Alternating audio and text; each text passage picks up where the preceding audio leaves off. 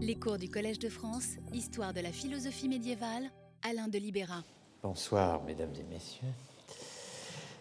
Euh, il, ne peut, il ne peut y avoir de, de conflit de volonté dans le Christ, disent Sergius et Pyrrhus de Constantinople, car il n'y a en lui qu'une seule volonté. Il n'y a pas de conflit de volonté dans le Christ, répond Maxime le confesseur, et pourtant il y a bien en lui deux volontés. Reprenons, si vous le voulez bien, chaque thèse. Chez Sergius, qui rejette le diotélisme, autrement dit la thèse consistant à attribuer deux volontés au Christ. Chez Sergius, donc, qui rejette le diotélisme et qui est mono-énergiste, autrement dit, qui n'accorde au Christ qu'une seule opération, le premier moment de la prière d'agonie est imputé à ce qu'on appelle, et ce qu'il appelle, le mouvement de la chair, autrement dit au désir, et donc pas à la volonté. Le second moment de la prière d'agonie est attribué à la volonté divine. Mais, dit-il, tout le processus, du début jusqu'à la fin, est conduit par la volonté unique du Verbe. C'est très exactement ce que Sergius donc soutient à la fin du Pséphos en posant de manière générale que ce qu'il appelle la doctrine salvatrice, salutaire des pères théophores enseigne clairement ceci. À aucun moment, la chair du Christ, qu'animait une âme raisonnable, n'a accompli son mouvement naturel, physique kinesis, ni séparément, ni de sa propre initiative, contrairement en allant contre hein, le commandement m'a du Dieu Verbe, du Dieu Logos, qui lui était uni selon l'hypostase mais elle a accompli ce mouvement naturel lorsque le Dieu Logos le voulait, comme il le voulait, et autant de fois qu'il l'a voulu. La même formule. Figure dans l'ectésis, évidemment, puisqu'elle reprend très largement le pséphos. Mais euh, cette fois, elle est introduite par une véritable profession de foi monotélite, hein, ou monotéliste, puisque euh, Sergius écrit Suivant en toute chose et en ce point les saints pères, nous confessons une volonté de notre Seigneur Jésus-Christ, vrai Dieu, donc une volonté signifiant une seule volonté. Et euh, pour le monotéliste qu'il est, il n'y a pas et ne peut y avoir de volonté, de conflit de volonté chez le Christ, puisqu'il n'y a donc qu'une seule volonté. Alors on peut se demander, avec ce beau raisonnement, euh, jusqu'où, jusqu'à quel point, dans quelle mesure il reste place pour un conflit, et en quoi, en l'occurrence, il pourrait bien y avoir quelque chose comme un conflit entre le mouvement de la chair le mouvement naturel, kinesis physique, de l'homme Christ et la volonté du Dieu Logos, du Dieu Verbe. Dans le schéma de Sergius, le mouvement euh, naturel de la chair est en effet entièrement sous contrôle. Il est entièrement contrôlé par le logos, par le verbe. Il dépend de la volonté du Dieu Verbe. La chair se meut, hein, mais c'est la volonté qui est le moteur. Donc, euh, on ferait mieux de dire la chair est mue, et c'est la volonté qui est le moteur.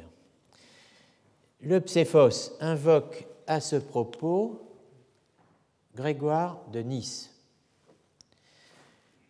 C'est ce passage, et pour le dire clairement, j'espère que vous êtes ravis, n'est-ce pas Vous avez enfin quelque chose de clair. Et c'est évidemment toujours une self-defeating prophecy, n'est-ce pas Puisque à chaque fois qu'on annonce que ça va être plus clair, euh, on tombe dans un problème plus obscur encore. Mais enfin bon, restons optimistes encore quelques instants. Et pour le dire clairement, de toute façon, c'est pour le dire clairement. Est-ce que ce sera dit plus clairement? Et pour le dire clairement, tout comme notre corps est conduit, orné et ordonné par notre âme intellectuelle et rationnelle, ainsi, pour le Christ, notre Maître, tout son composé humain était toujours sous la motion divine par la divinité du Verbe lui-même, comme le dit Grégoire de Nice. La chose qui est claire ici, c'est l'analogie entre l'anthropologie et la christologie, c'est-à-dire le de même que notre corps est conduit, piloté par l'âme intellectuelle et rationnelle, de même l'ensemble du composé, c'est-à-dire âme et corps, qu'est l'homme Christ, hein, est mu, est sous la motion divine euh, en vertu de la divinité du Verbe lui-même comme le dit Grégoire de Nice. L'analogie donc est claire, euh, au moins cela est clair, hein. tout comme le corps de l'homme est mu par l'âme rationnelle, le composé âme-corps du Christ est mu par le Verbe auquel il est uni hypostatiquement. La thèse n'est pas moins claire d'une certaine façon, l'humanité du Christ est l'instrument du Verbe. Voici euh, le texte de Grégoire de Nice auquel euh, Sergius se réfère ad sensum. Voici ce que dit euh, Grégoire en réalité. Nous disons qu'en tant que le Fils est Dieu, il est impassible, ému et pur, mais que si une souffrance lui est attribuée dans l'Évangile. Il a accompli cette action par, ou bien c'est un instrumental, au moyen de son humanité, qui, elle, sous-entendu, elle et elle seulement, était susceptible de souffrir. Alors ce texte est important car il pose que souffrir, c'est en quelque manière agir, puisque c'est accomplir une action. L'action de pâtir. Et euh, de là, ce texte de Grégoire euh, pose la question du sujet de la souffrance. La souffrance attribuée au Seigneur Fils de Dieu, qui est lui-même Dieu, Dieu le Fils, donc impassible. Cette souffrance attribuée à un impassible hein, est un acte accompli au moyen de l'humanité qui, chez le Christ ou pour lui, est euh, capable de souffrance. L'humanité est capable de souffrance. Alors, cette question du sujet de la souffrance de l'agent de la souffrance et de l'instrument de la souffrance, et du patient dans le pâtir de la souffrance, hein, c'est pour nous une allusion, la première, hein, à un problème théologique dont la dimension anthropologique, proprement anthropologique et donc philosophique, nous retiendra dans les semaines qui viennent. Voilà cette question, plutôt ces deux questions. Qu'est-ce qui souffre là où il y a souffrance? Et euh, qui souffre quand il y a souffrance? Ces deux questions faisaient partie, vous les reconnaissez, je pense, faisaient partie des questions générales que j'ai évoquées lors de la première leçon. Euh, la première formulation de ces questions anthropologiques est christologique, et euh, c'est cela qui nous intéresse ici. Elle est également double, puisqu'il y va de euh, ceci. Qu'est-ce qui souffre dans le Christ, première formulation, et deuxième formulation, plus étonnante encore peut-être, qui souffre sur la croix? Cette dernière question, qui souffre sur la croix, qui a souffert sur la croix, a eu une fortune extraordinaire et elle a joué euh, un rôle considérable dans l'archéologie du sujet, mais aussi évidemment et d'abord dans l'histoire du christianisme, y compris moderne, comme euh, on le verra dans trois semaines ou quatre semaines, ou une semaine, tout dépendra de vos réactions.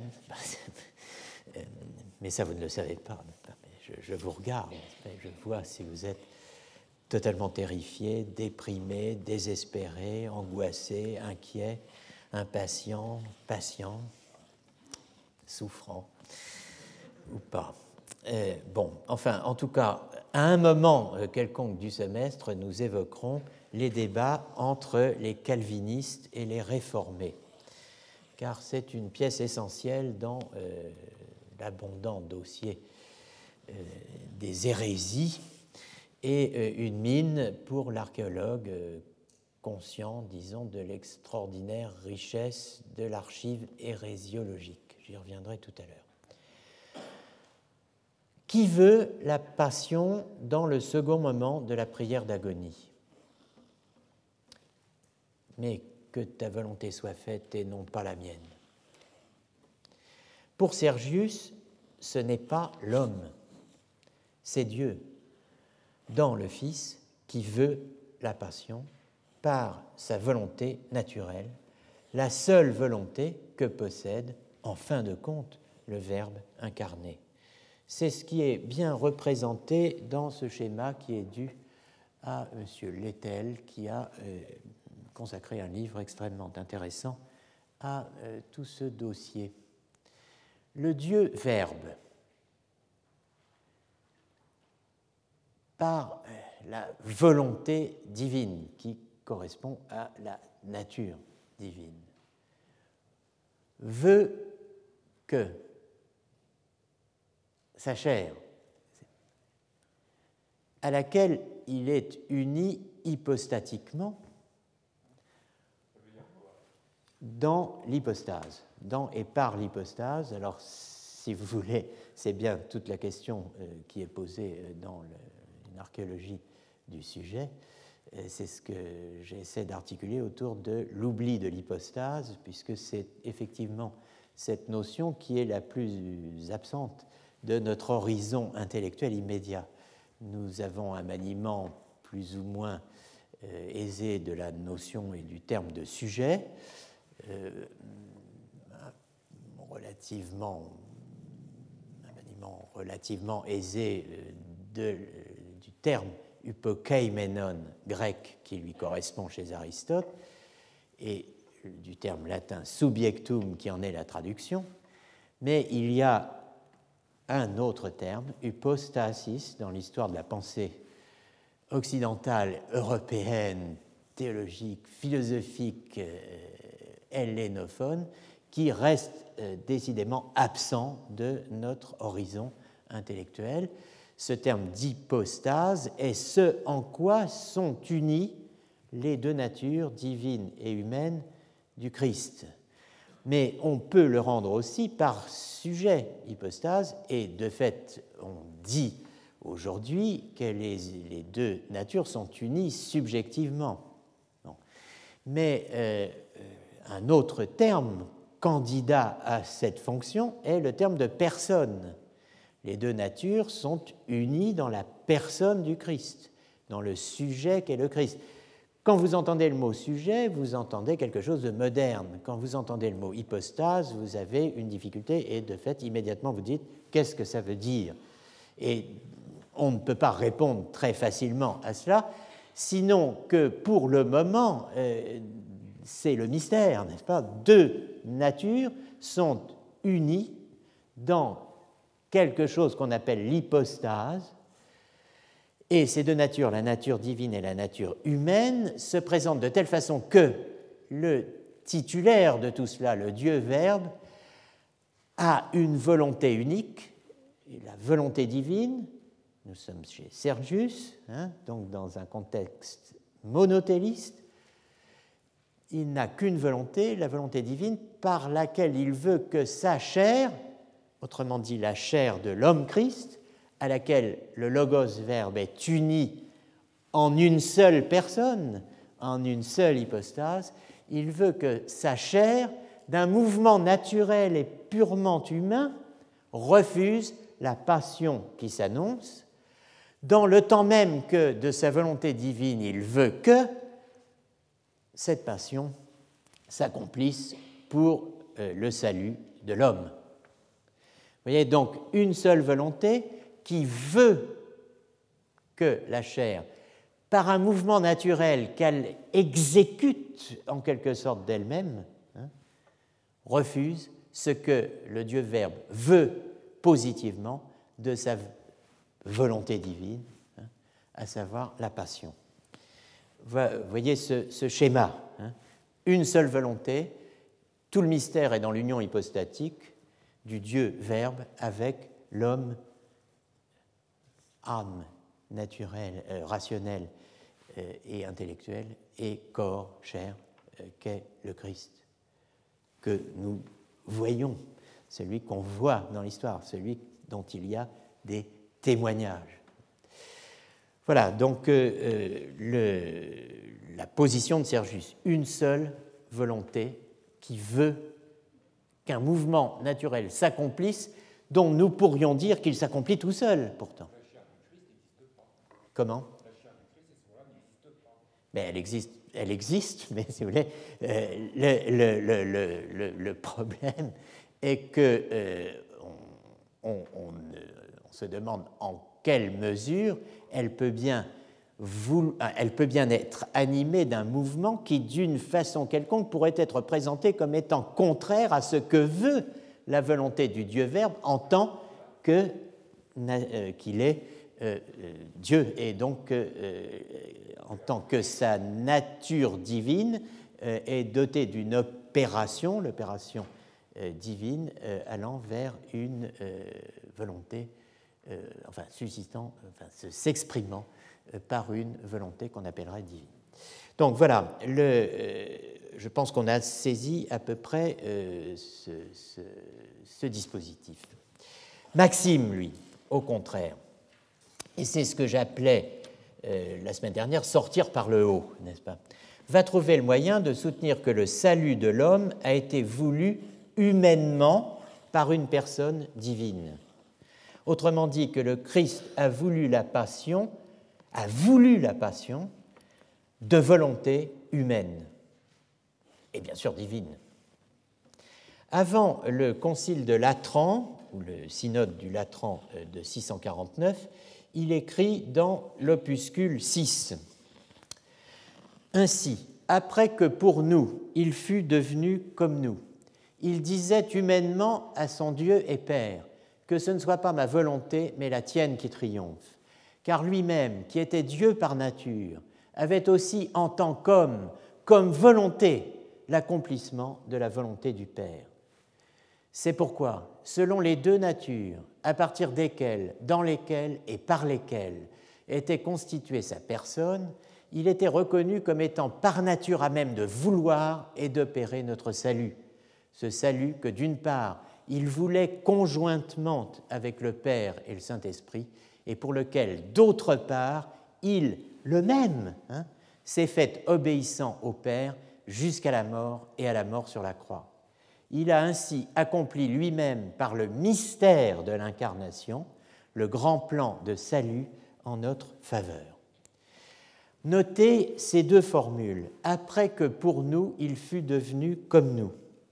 Autrement dit, c'est l'incarnation, la kénose, l'humiliation, après qu'il fut devenu pour notre salut capable comme nous de souffrir qu'il fut devenu pleinement homme.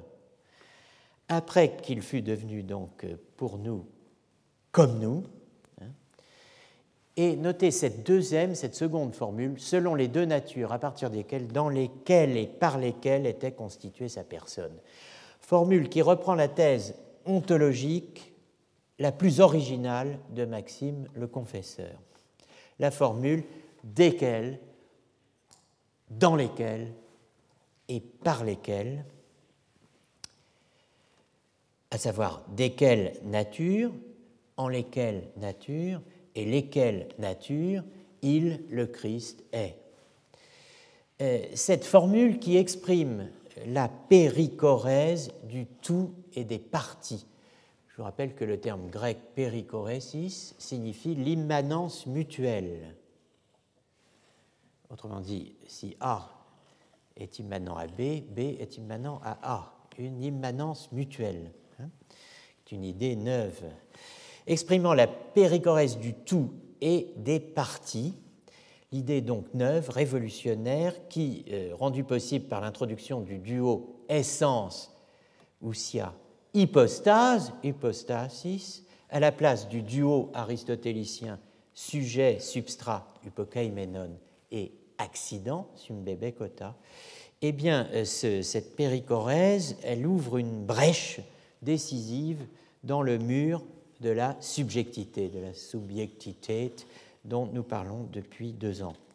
Par péricorèse, donc, du tout et des parties, j'entends la double immanence hein, du tout à ses parties. Le tout est immanent à toutes les parties et immanent à chaque partie en tant que tout. Et j'entends aussi la notion d'immanence réciproque de chaque partie au tout. Structure que nous avons vue à l'œuvre déjà dans le modèle euh, d'immanence de l'âme au corps chez euh, Plotin et Augustin, que j'avais évoqué brièvement, mais aussi que nous pourrions retrouver euh, sous le nom grâce auquel cette structure a été désignée dans l'histoire de la philosophie par un philosophe, Morus anglois, comme l'appelle Descartes, autrement dit l'anglais Henry More, euh, donc, nous retrouvons cette structure hein, chez euh, Henri More et euh, son correspondant et adversaire, Descartes. tous deux utilisent à un moment, la notion venant de More, la thèse selon laquelle l'âme ou la mens est présente tout entière dans le corps tout entier et tout entière dans chaque partie du corps. Et Henry More a donné un nom à cela il appelle ça le hollenmérisme de euh, tout est parti. Hein. C'est un mot grec savant, au fond, euh, pour dire ce que nous appelons aujourd'hui méréologie. Hein. En tout cas, cette péricorèse, dont je soutiens qu'elle a fourni à la scolastique un modèle alternatif, pour ne pas dire un contre-modèle au modèle aristotélicien de l'hypokaimenon, euh, du substrat pris au sens heideggerien du Vorliegendes, du Vorhandenes, de ce qui se tient là devant et qui soutient un certain nombre de propriétés accidentelles, comme par exemple une couleur, une forme, etc. Voilà, donc l'immanence mutuelle contre le rapport sujet-accident. Lucia et l'hypostase contre l'hypokaimenon et le euh, sumbebekos. Voilà ce qui, euh, ce qui est en jeu ici. Quelque chose de nouveau entre hein, dans l'histoire de la philosophie grâce à ces pères hellénophone. La formule que j'appelle formule de Maxime est employée dans la lettre 12 euh, de Maxime. Nous ne cessons, dit-il, de confesser le Christ de deux natures, puisque nous croyons qu'il tient de la divinité et de l'humanité, et le Christ en deux natures, en deux, n'est-ce pas, deux, deux et en deux natures, étant en la divinité et en l'humanité, et deux natures, il est les deux, hein, puisqu'il est à la fois Dieu et homme, puisqu'on connaît, donc nous ne cessons de confesser cela, il expose, il réitère sa formule et la justifie, puisqu'on connaît qu'il n'est pas seulement de ces deux natures, mais aussi ces deux natures, et non seulement ces deux, mais en ces deux natures, comme le tout tient des parties et le tout est en partie et le tout est par les parties. Donc vous avez ici, c'est le moins qu'on puisse dire, une justification philosophique. Hein. L'idée d'un tout, le tout tient des parties, le tout est en partie, le tout est par les parties. Alors, c'est très difficile, ça je suis bien d'accord, et, euh, et, pour voir à quel point c'est difficile, il faut voir que déjà la formule en elle-même est difficile, mais qu'elle a des concurrentes dans l'Antiquité tardive et euh, euh, des concurrentes philosophiques extrêmement précises. On peut comparer cette formule, en effet, à donc cette formule le tout tient des parties, le tout est en partie le tout est par les parties on peut euh, la comparer, cette formule, avec d'autres formules que j'appelle méréologiques, c'est-à-dire qui euh, pensent euh, le rapport entre un tout et ses parties. Hein. C'est ça la méréologie. Dans la philosophie moderne et contemporaine, on, oppose souvent maintenant, enfin on oppose ou on, considère comme complémentaire et parfois on combine l'ontologie et la méréologie.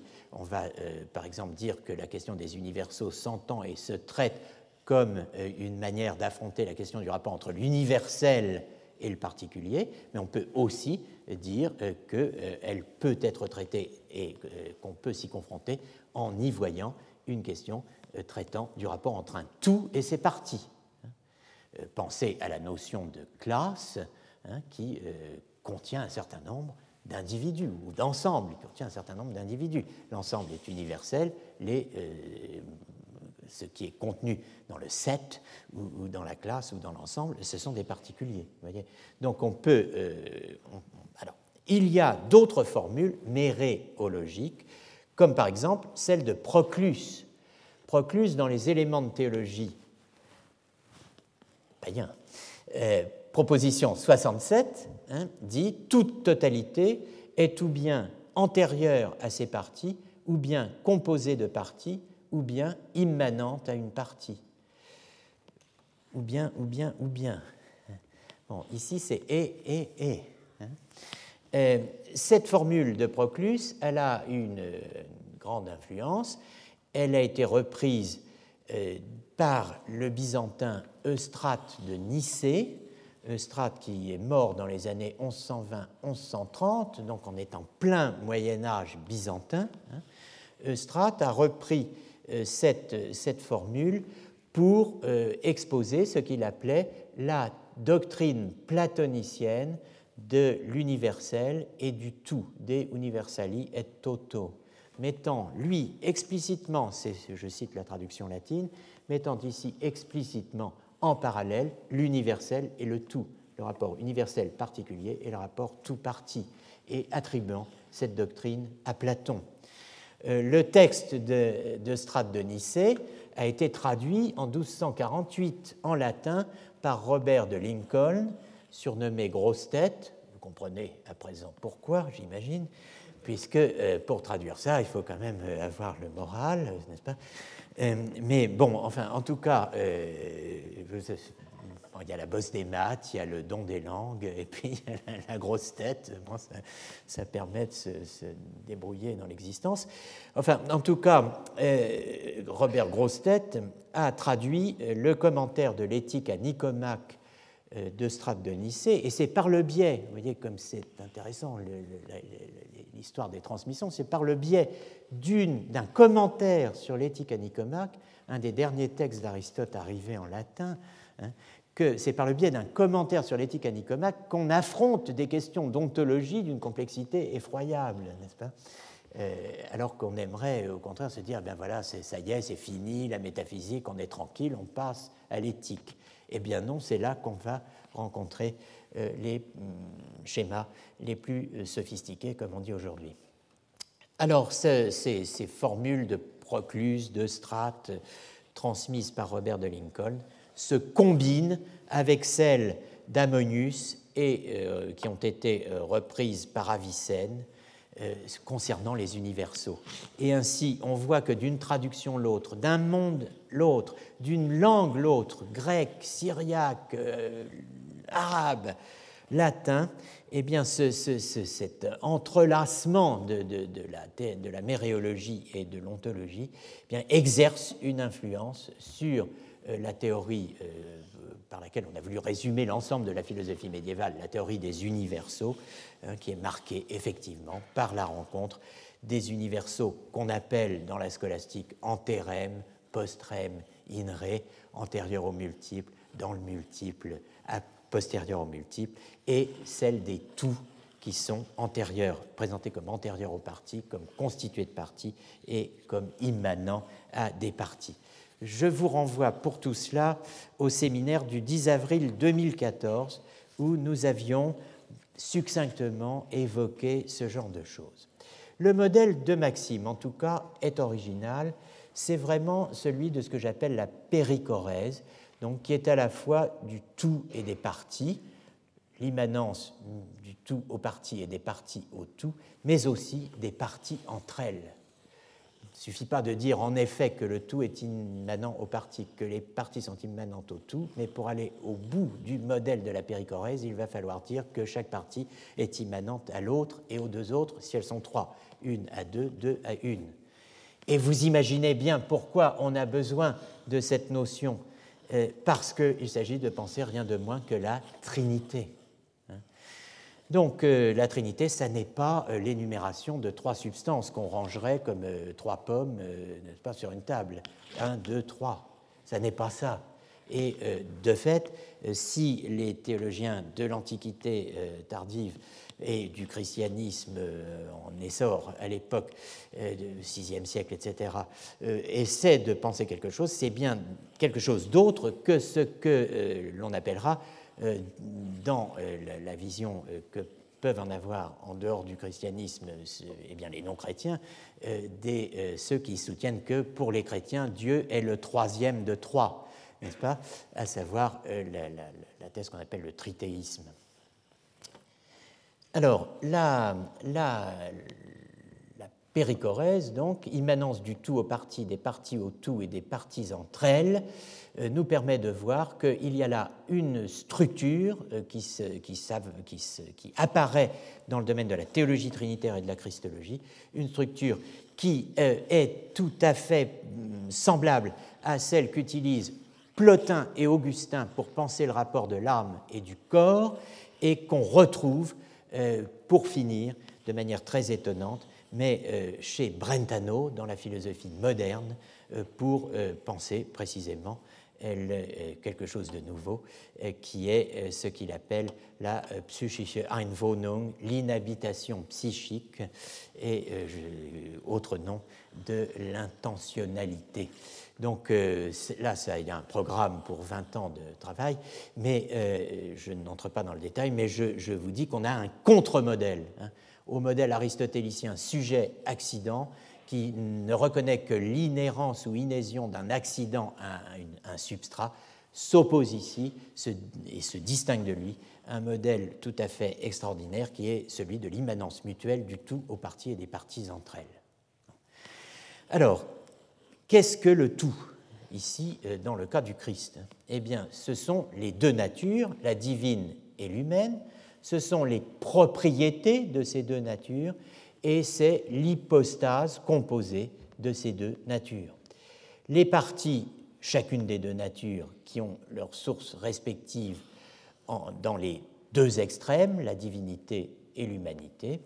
Et donc le problème euh, auquel euh, se confronte Maxime et qu'il entend résoudre à partir de, ce dispositif-là, eh bien le problème pour nous, lecteur de Maxime, c'est d'entendre correctement cette formule des deux natures, desquelles, en lesquelles et lesquelles est le Christ. Alors, nous avons euh, ici euh, le, secours que peut nous offrir le, euh, le, beau livre Liturgie cosmique de Hans Urs von Balthasar, qui, citant la lettre 15 de euh, Maxime le Confesseur écrit euh, ceci. Alors c'est un, collage de citations hein, de Maxime. Le Christ existe par elle et en elle et en tant qu'elles sont. En dehors de ces trois relations, il n'y a pas autre chose, et entre ces relations mêmes, il y a la plus stricte équivalence. Le Christ est également dans les parties à partir desquelles il est, et le Christ est aussi les parties en qui il est. La relation du tout aux parties est identique à celle des parties entre elles. Donc ça, euh, vraiment, c'est la formulation la plus précise, la plus claire, la plus nette qu'on puisse donner de la périchorésis. Et c'est Urs von Balthasar donc, qui la donne en citant la lettre 15.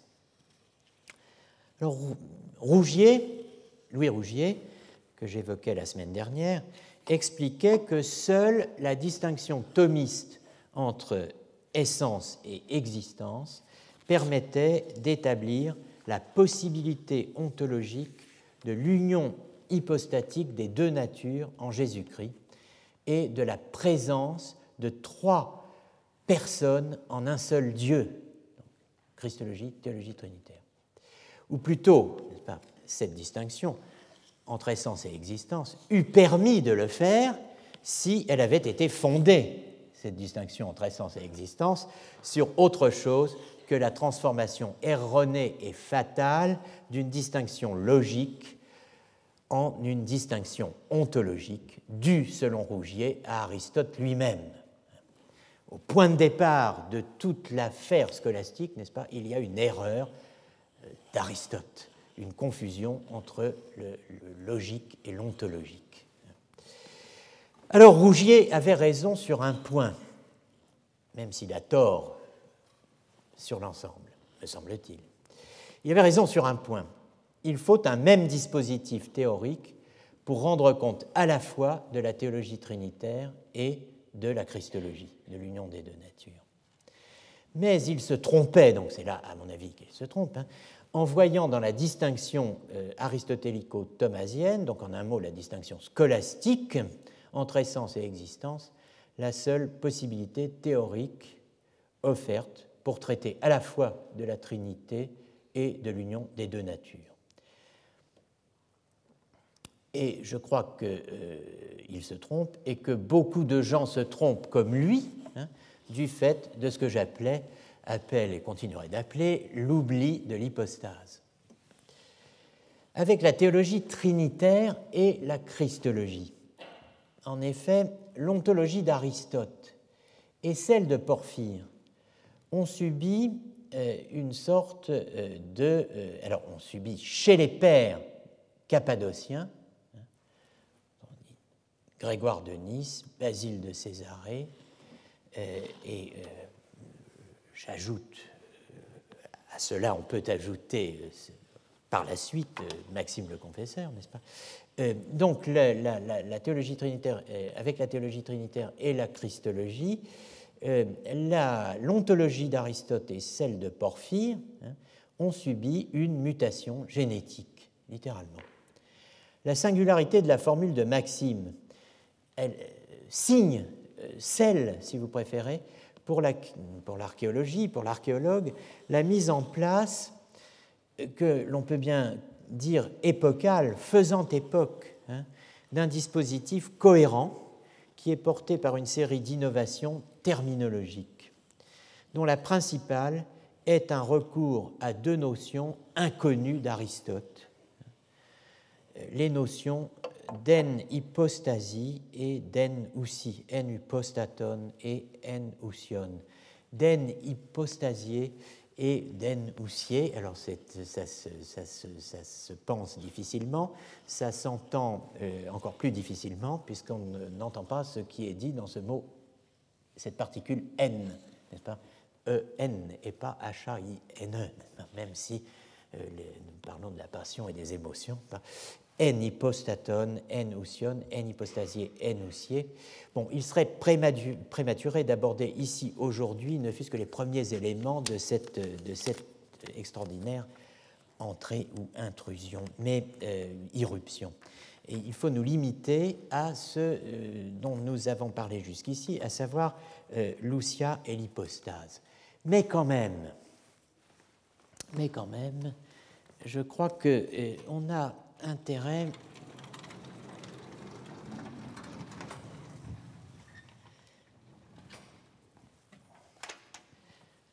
à essayer de, voir les choses un peu plus clairement, essayer de, de noter, de, enfin de faire un petit schéma que je suis incapable de faire sur PowerPoint. Et donc j'en reviens à la craie de mes débuts. Nous avons ici ce que je vais appeler la nature divine.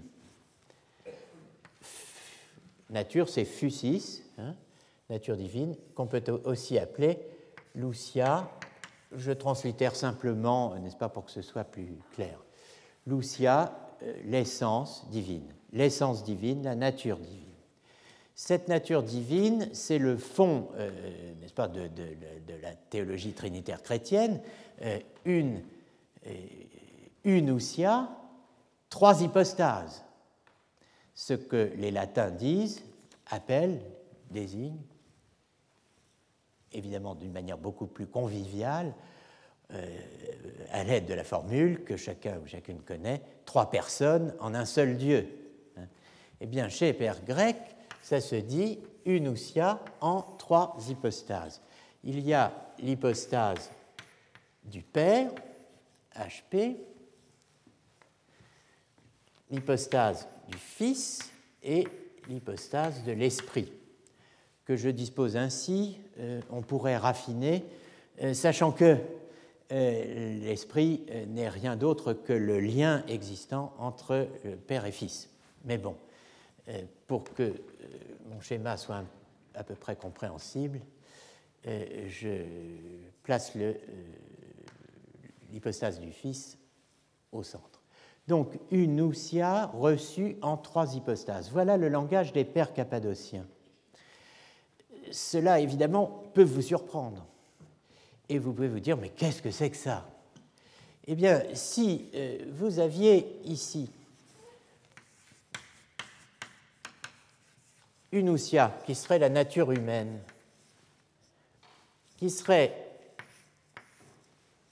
dite immanente à, reçue en, présente dans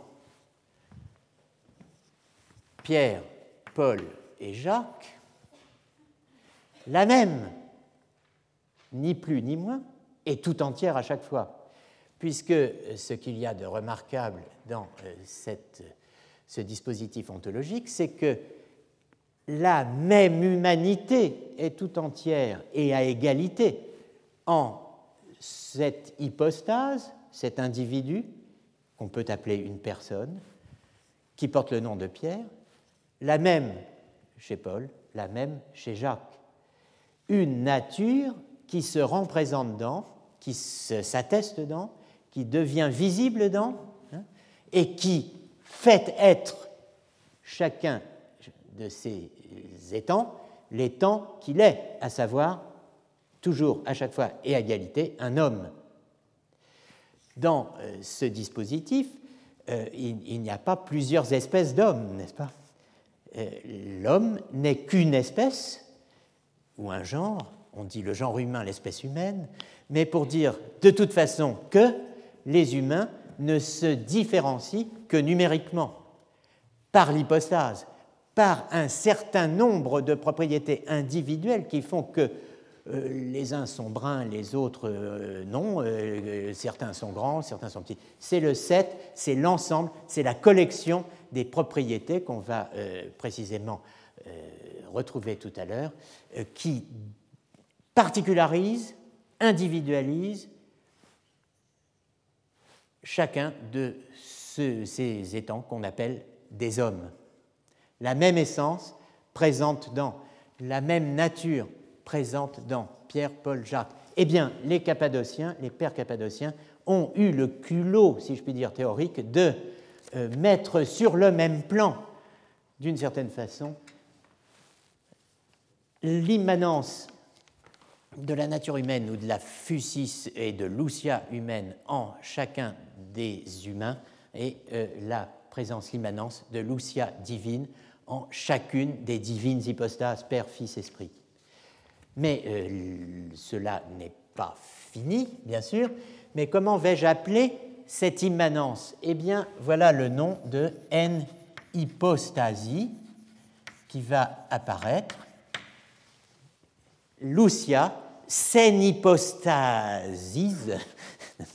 bon, euh, euh, prend hypostase, hein, se fonde, enfin se prend hypostase, et, d'une certaine façon, évidemment, on a envie de dire existe. Mais avant de dire et de nommer et de désigner la différence entre essence et existence, qui est scolastique, on a la différence entre ousia et hypostase, et ce mouvement par lequel l'ousia s'énhypostatise, hein, euh, c'est-à-dire se fait l'ousia euh, d'un certain nombre d'entités qu'on appelle des individus ou des particuliers. Alors, cette hypostase du Fils, en même temps, eh bien, elle est l'hypostase de la nature humaine, assumée puisque le Fils, effectivement, hypostatiquement, dans l'hypostase du Fils, les deux natures, la divine et l'humaine, s'unissent. Le mouvement par lequel une hypostase peut être dite s'intérioriser ou être immanente à une nature ou aussi, on appelle ça enoussi, enoussier. Il faut que euh, l'hypostase, il n'y a pas d'hypostase qui ne soit qui ne présente une certaine essence, une certaine nature, une certaine ousia. Il n'y a pas de ce qu'on appelle aujourd'hui, il n'y aurait pas de, ceci n'est pas pensable dans l'ancienne euh, euh, ontologie, il n'y a pas de particulier nu. Ce qu'on dit, ce qu'on appelle aujourd'hui un particulier nu, c'est-à-dire un particulier qui serait dépourvu d'essence et de propriété. Qu'est-ce que ça serait? Rien. Un je ne sais quoi. Alors, euh, toute hypostase est hypostase du nousia, tout sujet est sujet d'une essence, si vous voulez. Hein.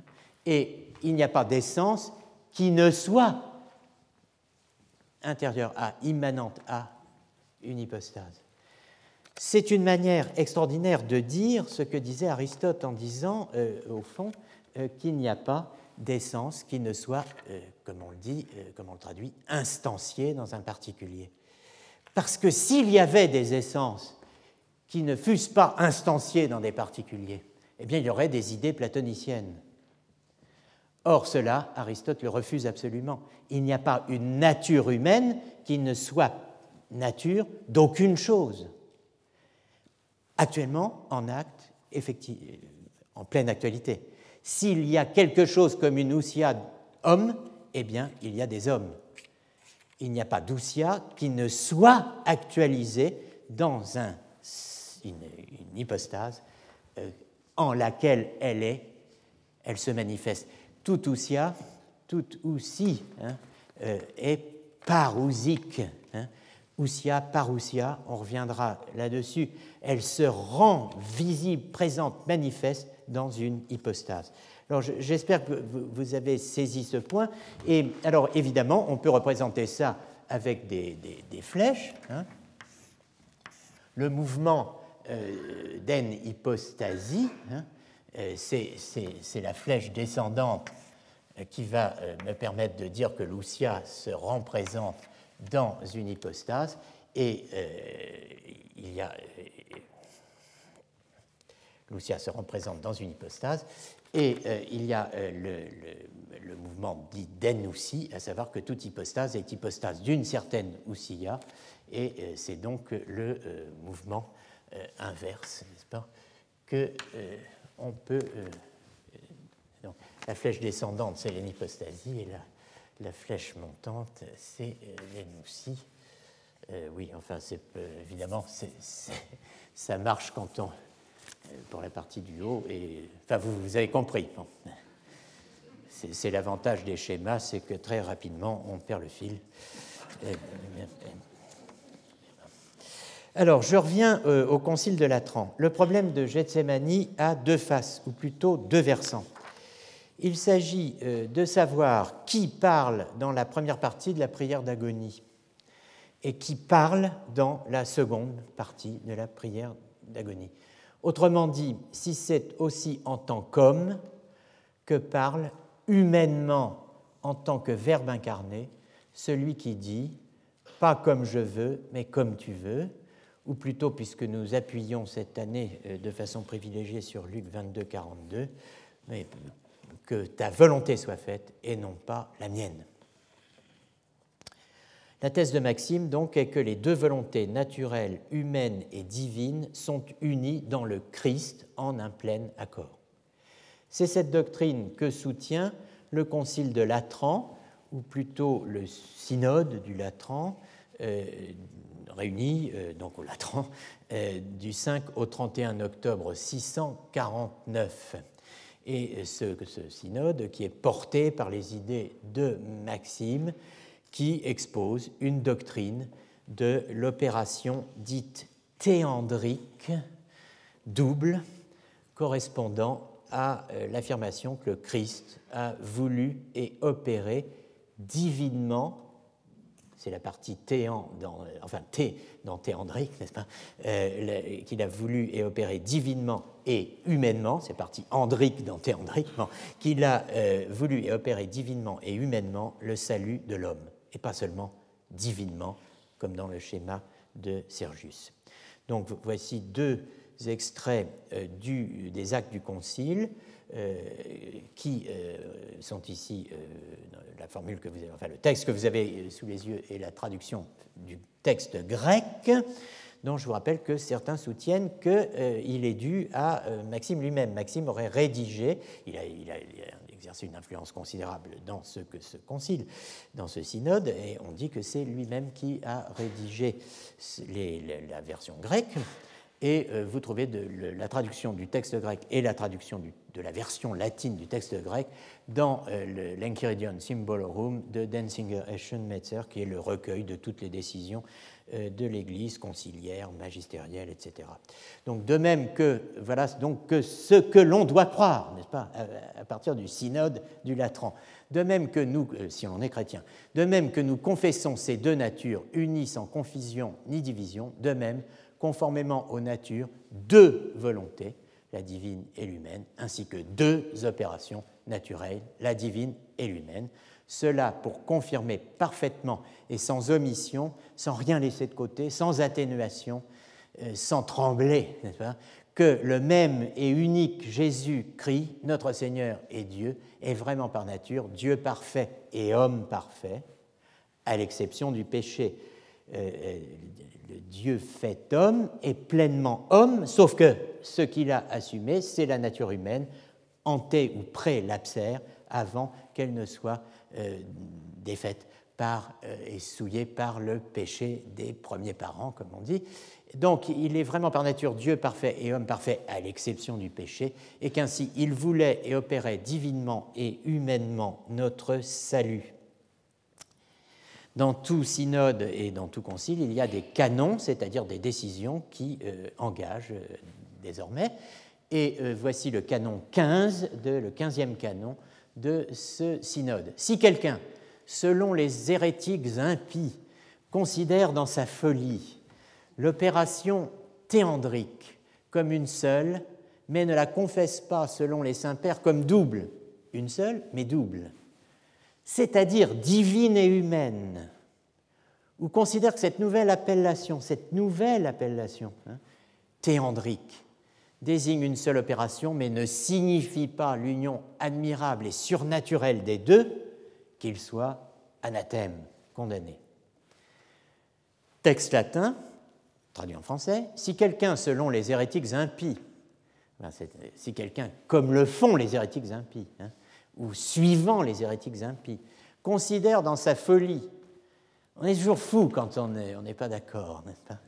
Mais bon.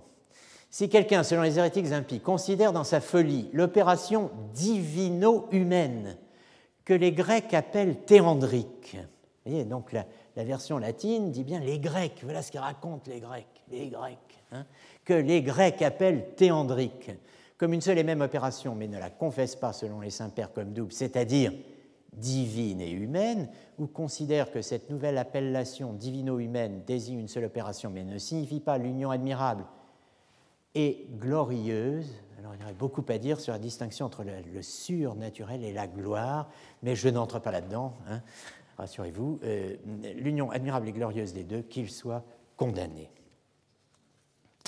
pour préserver la consubstantialité ou coessentialité du Père et du Fils. La seconde euh, partie euh, euh, de la prière d'agonie ne peut, avoir été adressée par le Christ en tant que Dieu par nature, mais bien en tant qu'il hein, était devenu homme par nature, hein, comme ayant une volonté humaine naturelle que selon l'économie du salut, il soumettait humainement et unissait à la volonté du Père, en pleine obéissance humaine à la volonté du Père.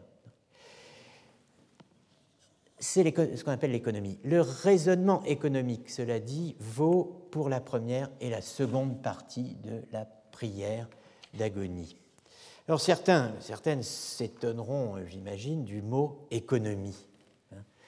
Euh, qui est un, terme de théologie euh, avant d'être un terme de dévastation planétaire. L'économie, euh, c'est l'économie domestique. Hein. L'économie, c'est la manière dont le père administre effectivement la, maison, la maisonnée, la famille. Les économiques d'Aristote, hein, c'est ça. Hein.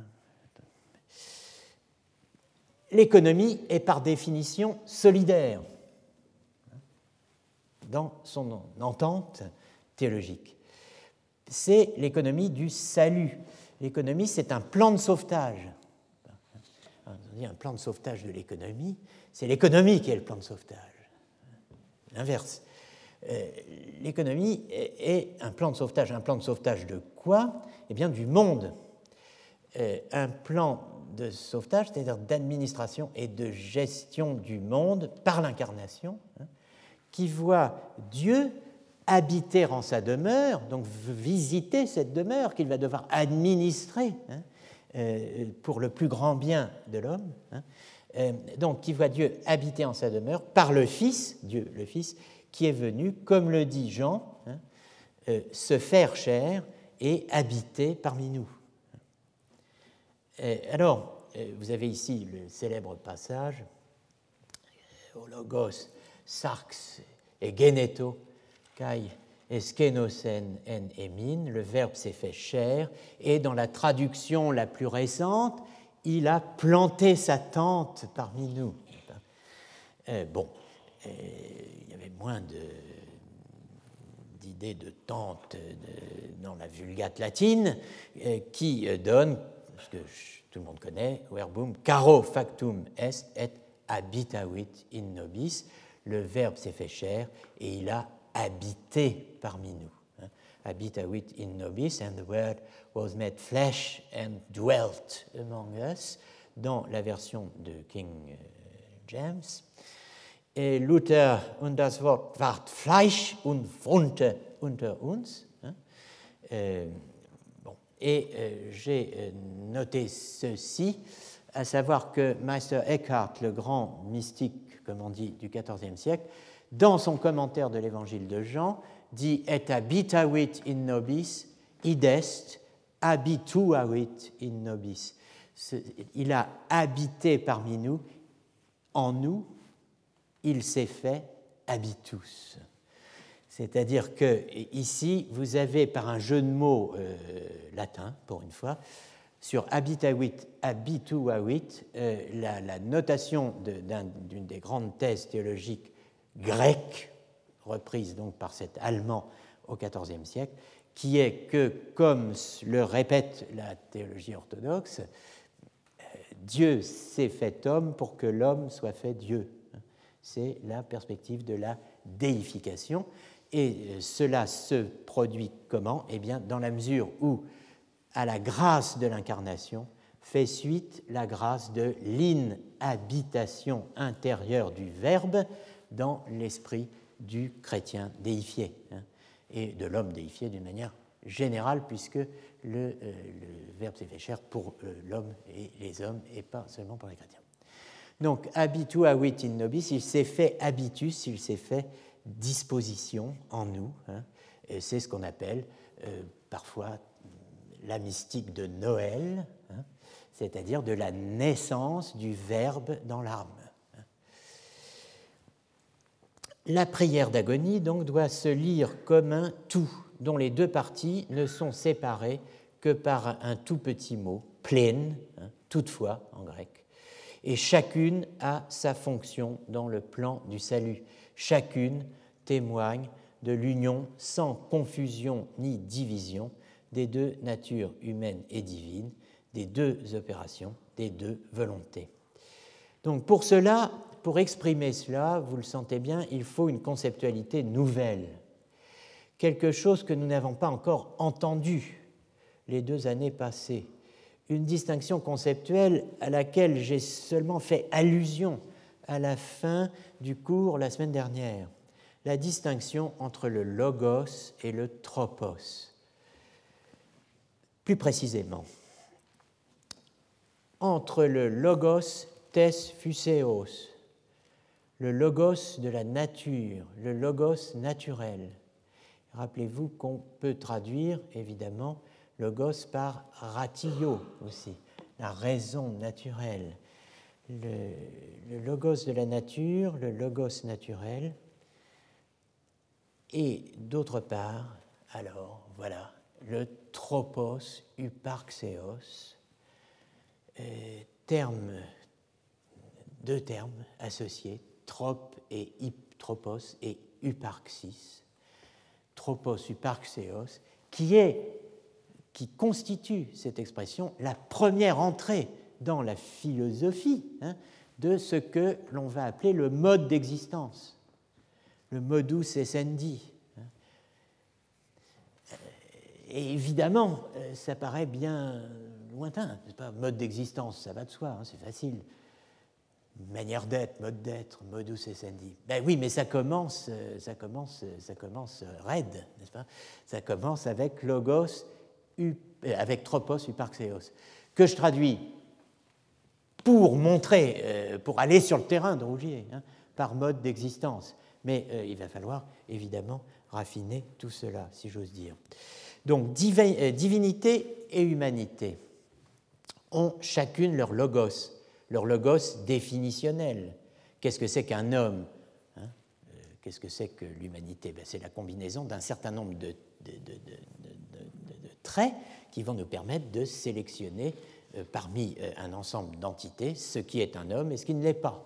Eh bien, animal, raisonnable, mortel, c'est une combinaison de traits qui nous permet de dire ce que c'est que d'être un homme, ce que c'est que la nature humaine, ce que c'est que l'ousia, euh, l'essence d'homme.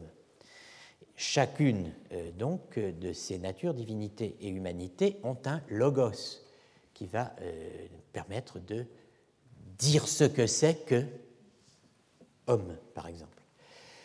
Dans l'incarnation, il n'y a ni confusion, ni division des deux natures humaines et divines, puisque précisément elles sont unies hypostatiquement, mais elles ne sont pas confondues pour autant.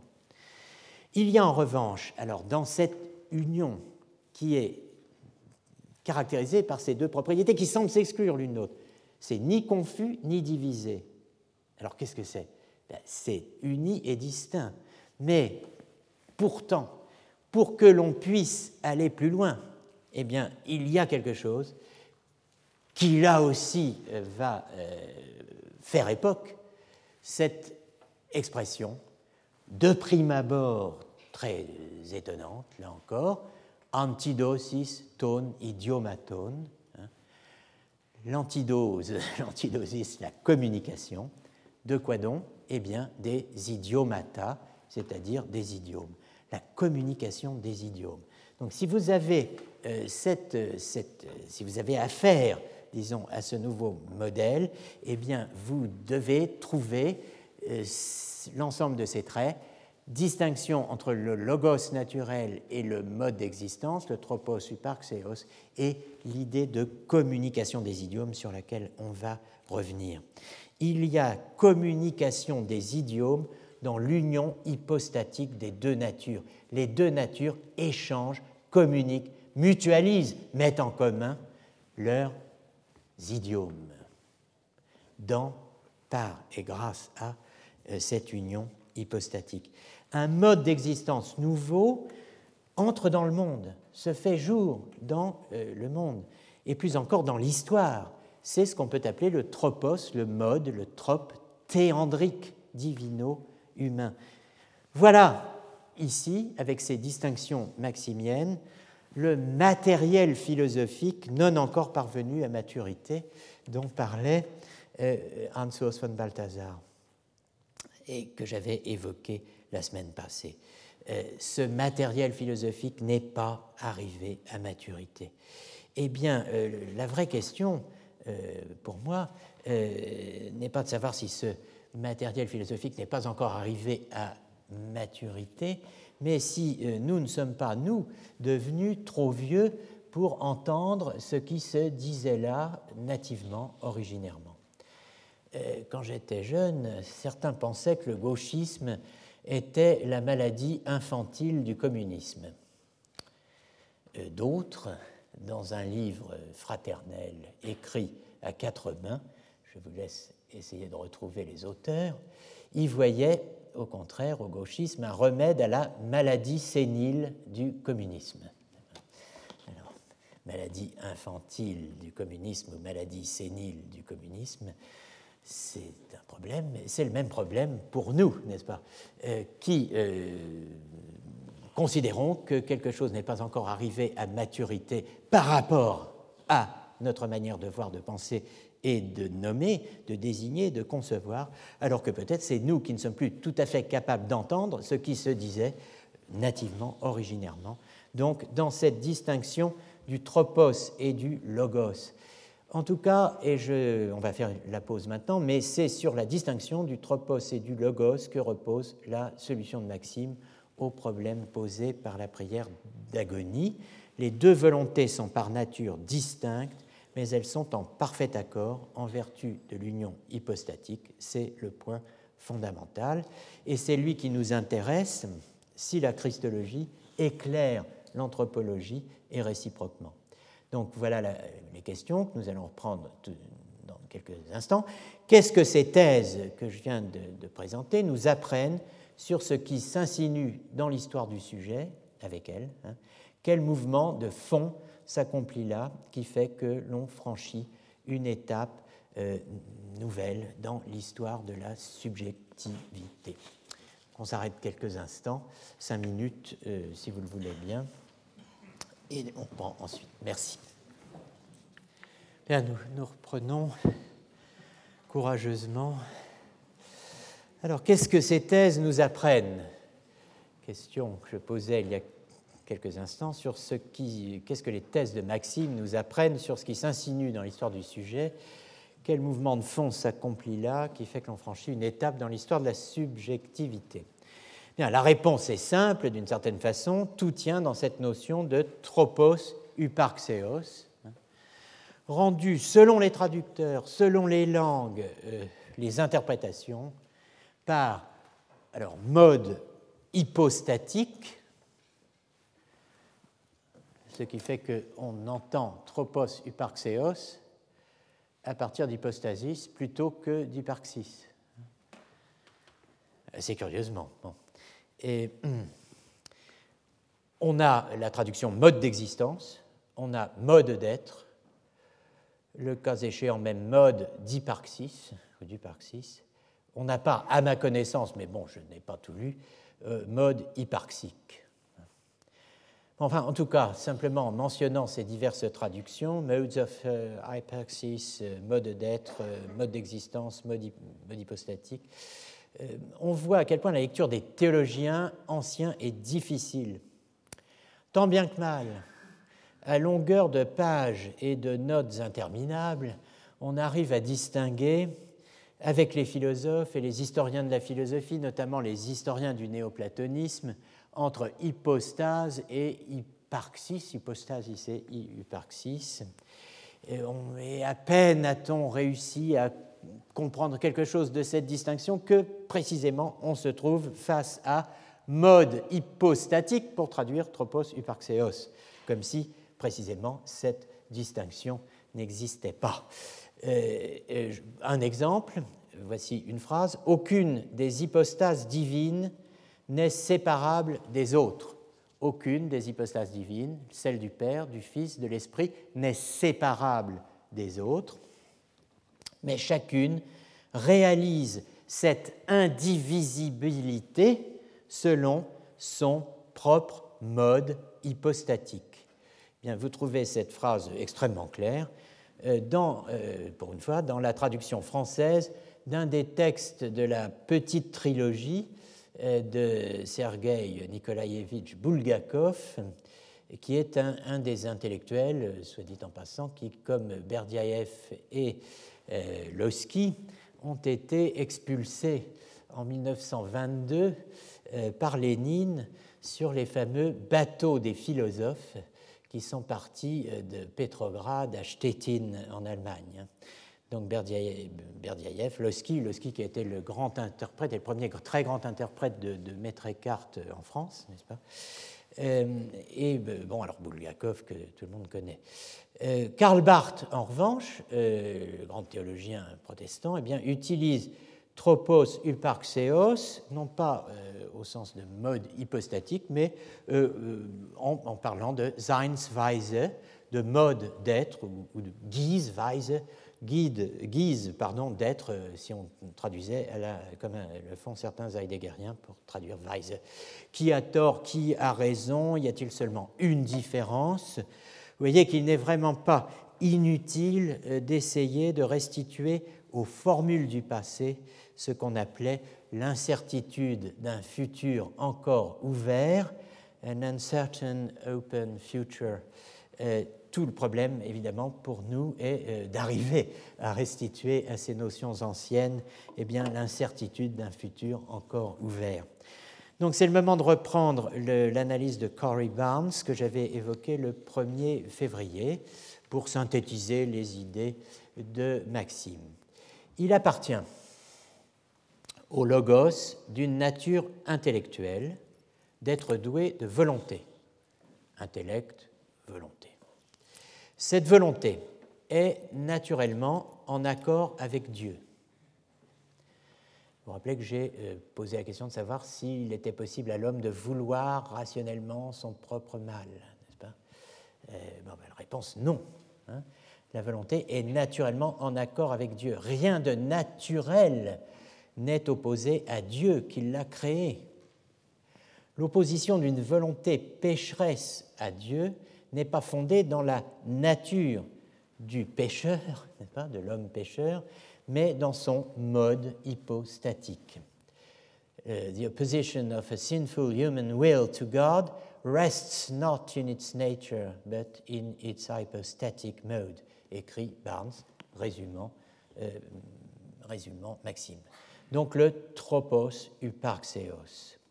Comment entendre cette notion de tropos uparxeos euh, C'est le mode d'existence d'une nature hypostasiée. Et pour nous rapprocher un peu du souci que je, je sentais poindre dans la question qu'a posée monsieur tout à l'heure, euh, c'est le mode d'existence de quelqu'un qui hypostasie une nature en étant l'individu qu'il est. Il hypostasie d'une certaine façon une nature en étant l'individu qu'il est. Il, qui, c'est donc quelqu'un qui hypostasie une nature, qui a une nature et même qui est une nature. On est ici euh, à sa façon, à lui, hein, d'être cette nature, mais il est cette nature. Eh bien, on est ici au cœur d'une nouvelle ontologie, celle de l'ousie et de l'hypostase, qui a ses catégories propres une ontologie dont dépendent plusieurs siècles d'histoire de la théologie, et je serais tenté de dire, et je, le dis, euh, par voie de conséquence, d'histoire de la philosophie. Le euh, décisif, euh, du point de vue archéologique, est que le tropos uparxeos, ce mode dit hypostatique, n'est-ce pas, eh bien, est un mode d'action. Ou plutôt, pour parler rigoureusement, c'est un mode d'usage car voici euh, revenir ici précisément, hein, en ce point précisément, la notion d'usage qui fait dire, et nous l'avions vu, à Jean de Damas que, je cite, l'hypostase est ce qui use de volonté. Reprenons. Chez l'homme, l'opération en grec l'énergeia découle de sa nature, de sa physis. Elle est opération naturelle, énergie naturelle, energeia physique. Dans l'action proprement dite, autrement dit dans la praxis humaine, l'action, le mode, le tropos, autrement dit le pos, le comment, le komodo, s'ajoute à l'energeia naturelle, le tropos de l'energeia. Voilà ce qu'il s'agit de penser et euh, euh, on utilise des expressions de ce genre tous les jours euh, lorsqu'on parle d'un modus operandi criminologue en parle, n'est-ce pas, le modus operandi. Je reconnais la signature de Trucmuche à son modus operandi. Le modus operandi, est bien, le tropos de l'energeia. Chacun d'entre nous n'agit pas tout d'abord comme un quelqu'un, mais comme un quelque chose, à savoir comme un homme, écrit Maxime. L'action humaine est d'abord et avant tout une action d'homme.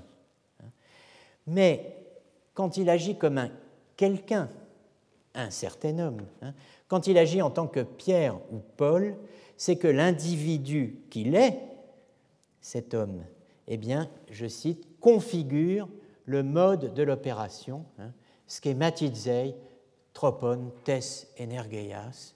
Il configure le mode de l'opération concernant ce qu'il fait ou ne fait pas, fait ou retient, hein, euh, selon la gnomée. Gnomée. Voilà le deuxième terme introduit ou imposé ou au moins lancé par Maxime le confesseur. Voilà, après la télésis dont nous avons parlé la semaine dernière, le mot et la chose, si j'ose dire, euh, et euh, voilà sa deuxième, sa seconde grande innovation. Qu'est-ce que l'homme a que le Christ n'a pas? Qui fait que l'homme peut pécher? Et s'opposer à Dieu Qu'est-ce que le Christ n'a pas et que l'homme a, qui fait que le Christ ne peut s'opposer à la volonté du Père? Eh bien, cela s'appelle gnomé. On vient de prononcer le terme. Cela s'appelle aussi telemagnomikon, littéralement vouloir gnomique. En anglais, gnomic will.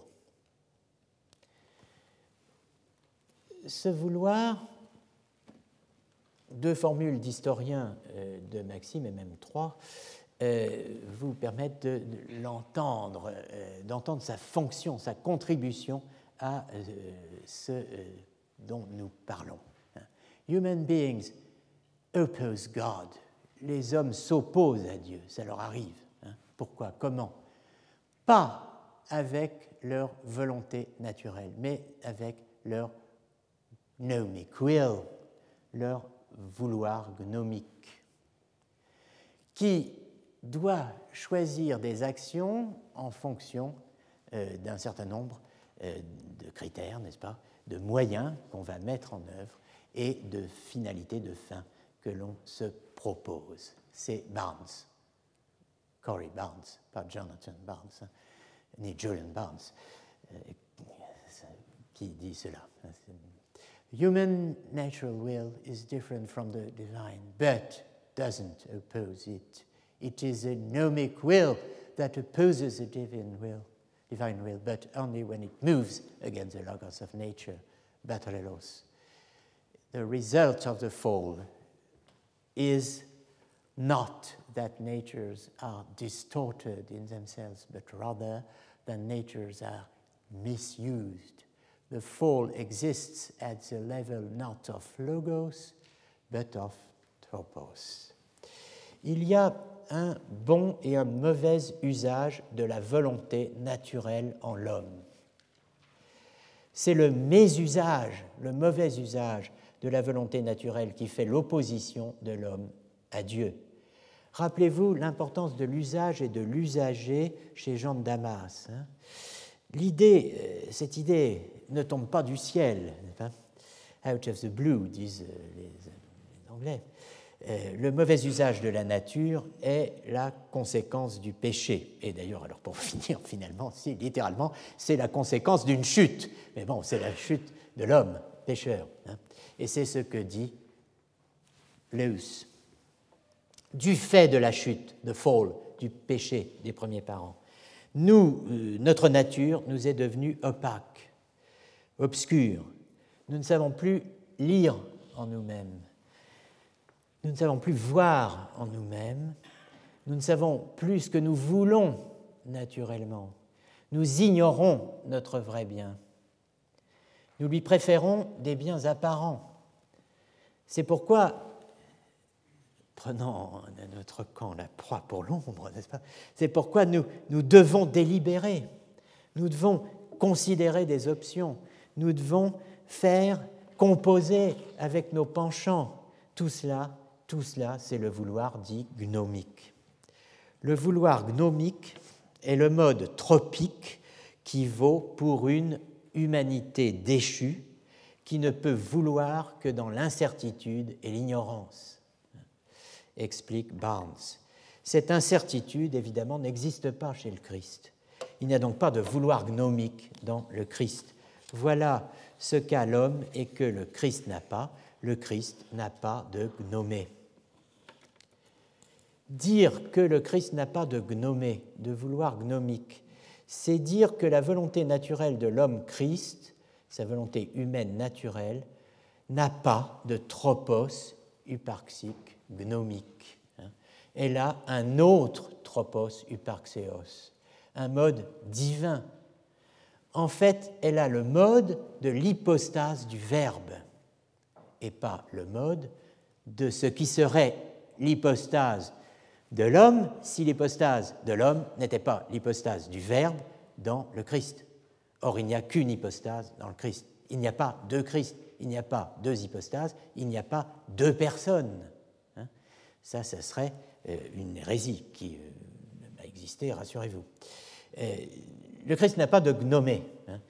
Dire que le Christ n'a pas de gnomé, de vouloir gnomique, donc, c'est dire que la volonté naturelle de l'homme Christ n'a pas de tropos hyparxique nomique, c'est-à-dire de tropos humain, qui serait celui de l'humanité déchue. Elle a un autre tropos. Comme l'explique Maxime dans l'opuscule 3, le mode concret de l'acte de vouloir est le tropos hyparxique de la volonté naturelle. Le mode concret de l'acte de vouloir est le tropos hyparxis de la volonté naturelle. Ce mode concret, c'est la gnomée, qui ne se trouve que chez l'homme pécheur, failli après la chute. C'est pourquoi il n'y a pas de gnomée dans le Christ. Qu'y a-t-il à la place? Eh bien, le tropos de la volonté humaine du Christ est le mode divin de l'hypostase du Verbe repose de la volonté humaine du Christ hein, et le mode divin de l'hypostase du Verbe. C'est pourquoi, dit Maxime, le Christ a voulu divinement avec sa volonté humaine. C'est ce qui fonde la, la notion d'opération divino-humaine, d'opération théandrique, et comme on le dira au Moyen Âge, dei viril, dei virilis, euh, donc divino-humaine, euh, alléguée au synode du Latran. Alors il faut à ce stade, j'imagine, dire quelques mots du terme et du concept de gnomé. On le trouve chez Aristote. Pas dans l'éthique, cependant, mais dans le second chapitre de la rhétorique. Il fallait aller le chercher. Hein. Dans le second chapitre de la rhétorique, où il désigne ce qu'on appelle une sentence, parfois aussi une maxime, en latin, d'ailleurs, maxima sententia euh, est une expression quasi pléonastique, n'est-ce pas, euh, que l'on trouve fréquemment attesté, y compris dans les, traités de logique. Maxima Sententilla combine les deux, n'est-ce pas Maxime, sentence, ou bien encore apophthegme. Un apophthegme, le dit notable, remarquable, mémorable d'un homme illustre. Gnomique chez Aristote, donc, comme vous le voyez, ne qualifie pas une volonté ou un vouloir, mais un type d'énoncé. Comme il y a aussi euh, pour les linguistes euh, aujourd'hui des énoncés qu'on dit parémiques, hein, P-A-R-E, accent aigu, M-I-Q-E-S, des énoncés parémiques tels que euh, les proverbes, mais aussi, comme le rappelle Shapira, les formes apparentées aux proverbes, les dictons, les adages, les créations anonymes, collectives, populaires, fruits de l'expérience accumulée de génération en génération par les usagers de la langue. Hein, et véhiculant ce que l'on a l'habitude d'appeler la sagesse des nations, n'est-ce pas? Le texte de la rhétorique est très précis. La gnomée est un fournisseur de prémices pour les antimèmes, donc entre autres pour la vie pratique. La sentence gnomée est une affirmation portant non pas sur des faits particuliers, comme par exemple sur le caractère moral, dit Ficrate, mais sur des généralités la sentence est une affirmation qui ne porte pas non plus sur toute chose, elle est générale, mais elle ne porte pas sur toute chose, toute chose indistinctement. Comme par exemple cet énoncé que la ligne droite est le contraire de la ligne courbe, mais seulement sur toute chose relative à des actions et euh, sur la question de savoir le parti qu'il faut prendre ou repousser en vue d'une affaire. Ainsi donc, comme les antimèmes sont des syllogismes qui portent sur telle ou telle chose, presque toujours les conclusions des antimèmes et leur point de départ, abstraction faite du syllogisme, sont des sentences. Que les, euh, euh, les antimèmes, n'est-ce pas, euh, sont des raisonnements dont une prémisse est sous-entendue. Et nous avions vu l'an dernier le rôle de l'antimème en morale. Et j'insiste beaucoup sur ce point. si vous pouvez vous reporter au, la séance du 31 mars 2015, euh, vous trouverez le rôle de l'antimème chez Buridan, hein, qui, est, qui, est, le raccourci, si on peut dire, que l'on emprunte pour agir, n'est-ce pas? On saute une prémisse, on, veut aller vite, pas? Le désir n'attend pas. Hein. Donc on se contente d'une prémisse et on saute à la conclusion sans exprimer la prémisse intermédiaire ou euh, celle qui euh, fonderait la prémisse dont on part effectivement. Donc, euh, j'insiste sur ce fait, le besoin d'aller vite. Hein, eh bien, nous en reparlerons le 22 février cette année, précisément, parce que le 22 février, j'aborderai la question très importante de la délectation morose. Et nous pourrons comparer euh, n'est-ce pas, l'attitude antimématique que Buridan euh, attribue euh, à l'homme pressé, n'est-ce pas, et la délectation morose, qui est la, forme distinguée de l'oblomovisme. Donc, je reviendrai sur tout cela. Le terme gnomé, donc, peut surprendre un philosophe qui n'aurait lu que l'éthique à Nicomaque, hein. mais il n'en est pas moins essentiel, important, capital philosophiquement. Qu'est-ce après tout qu'une maxime de la prudence chez Kant, hein, sinon un énoncé gnomique? Si tu dis alors, si alors, bon, hein, rien à voir avec le respect de la loi morale. Bon, mais le destin du terme est encore plus important, je dirais, euh, pour l'archéologue que pour l'historien de, la philosophie. Euh,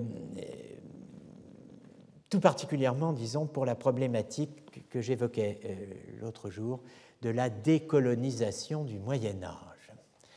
Je m'explique. Ce mot de gnomé, nous aurions dû le rencontrer l'an dernier. À dire vrai, même dès le premier cours, quand j'ai introduit le quadrangle du vouloir et la notion d'usager de la volonté.